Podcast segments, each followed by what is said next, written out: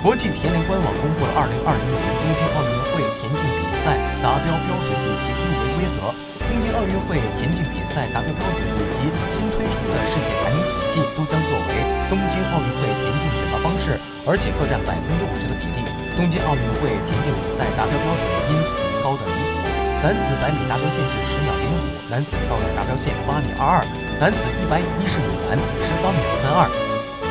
男子马拉松达标线是两小时十一分三十秒。去年中国男子马拉松最好成绩是李子成在北京马拉松上跑出的两小时十五分五十三秒。中国男子选手上一次跑进两小时十一分三十秒，还是在二零零八赛季。